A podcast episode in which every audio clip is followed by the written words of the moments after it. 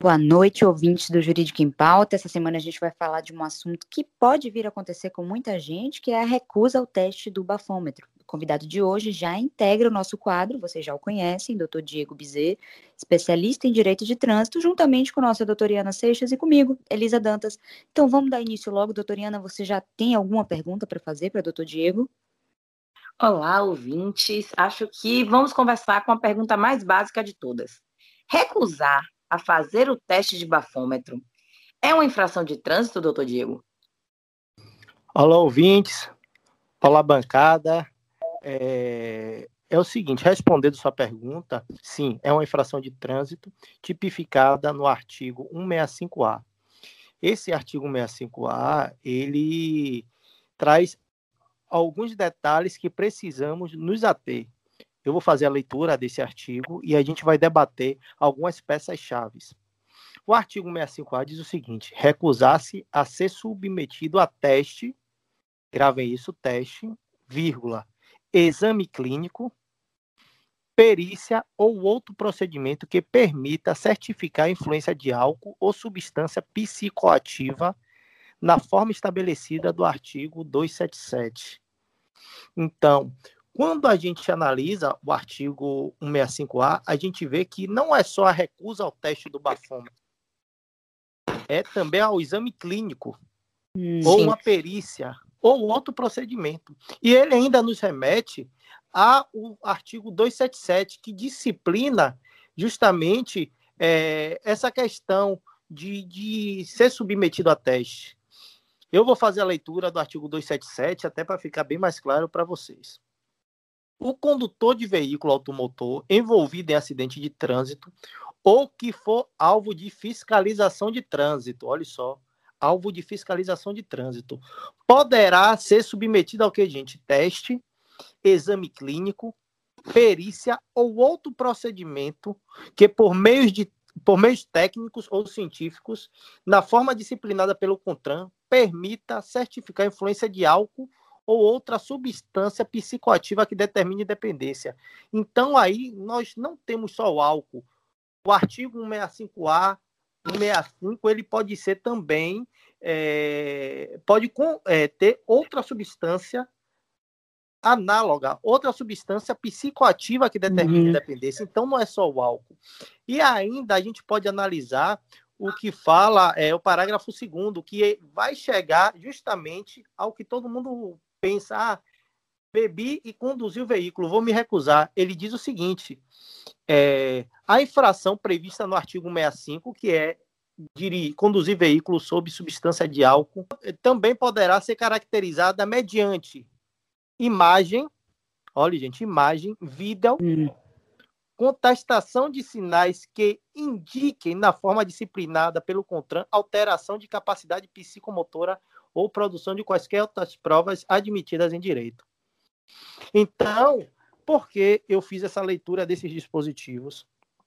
Porque as pessoas acham que se você conduzir um veículo é, sob efeito de álcool, você é obrigado a realizar o teste. E o meio de comprovação seria através desse teste, e não. O legislador coloca diversas outras possibilidades para certificar que você está ingerindo ou não álcool. Então, de acordo com isso, o legislador também, é, no meu modo de pensar, de forma errada, colocou a figura do artigo 65A, que é a recusa. Então, se você recusar, você vai ser penalizado. Ok? Então, uhum, de antemão, é isso que a gente tem a respeito da infração do artigo 65A, da recusa. Doutor Diego, eu tenho dois pontos é, específicos aqui. A gente sabe que existe um princípio constitucional, que em Perfeito. latim é o nemo teneto si detegere, muito utilizado no âmbito do processo penal, que é a impossibilidade de produzir provas contra si mesmo. Então, a Constituição Federal me faculta essa possibilidade de não produzir provas contra mim mesmo. E aí eu queria saber, em sede de, de direito de trânsito, é, ali no meio da blitz, quais são as consequências, então, da recusa à realização do teste do bafômetro, já que eu tenho é, um embasamento, um supedâneo constitucional que me faculta, que me garante a, a desnecessidade de produzir provas contra mim mesma? Pronto, excelente pergunta, doutora Elisa. É, é o seguinte, devemos pontuar que é, essa negativa de produção de provas, ela só é possível na esfera criminal. Então, aí vem e me pergunta, ah, mas a gente está falando de infração de trânsito. Infração de trânsito, esfera administrativa. Uhum. Aí é que está o detalhe. O artigo 306 do Código de Trânsito, onde existe a parte dos crimes de trânsito, ele fala assim: conduzir veículo automotor com capacidade psicomotora alterada em razão de influência de álcool. Então, você conduzir veículo é, afetado por álcool, você pode estar cometendo crime. Agora, qual é a diferença entre um e outro? Pronto. É considerado crime quando a concentração é igual ou superior a 6 decigramas de álcool por litro de sangue. Certo. Okay? Ou então 0,3 miligramas de álcool por litro de ar alveolar. O que significa dizer? A gente pode recusar por causa disso. Porque, uhum. vamos lá, como é que eu vou saber, eu, condutor, vou saber se vai dar, eu realizar o teste, vai dar abaixo de 0,3 ou vai dar acima de 0,3? A gente não sabe. Então, em virtude do artigo 306, podemos recusar ser submetido ao teste. E o que é que acontece? Aí você vem para a segunda parte da pergunta, onde você fala sobre as consequências. Exatamente.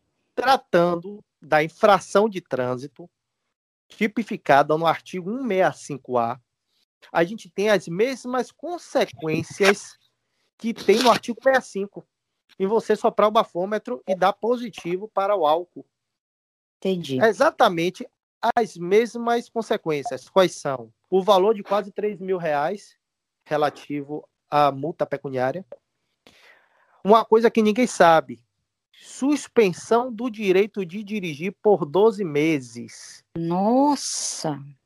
É, e além do que, outra coisa que não é divulgado, toda a suspensão, todo o processo de suspensão do direito de dirigir, seja ele na modalidade de é, excesso de pontuação, seja ele na modalidade de infrações que sejam de forma imediata, e sejam o curso de reciclagem.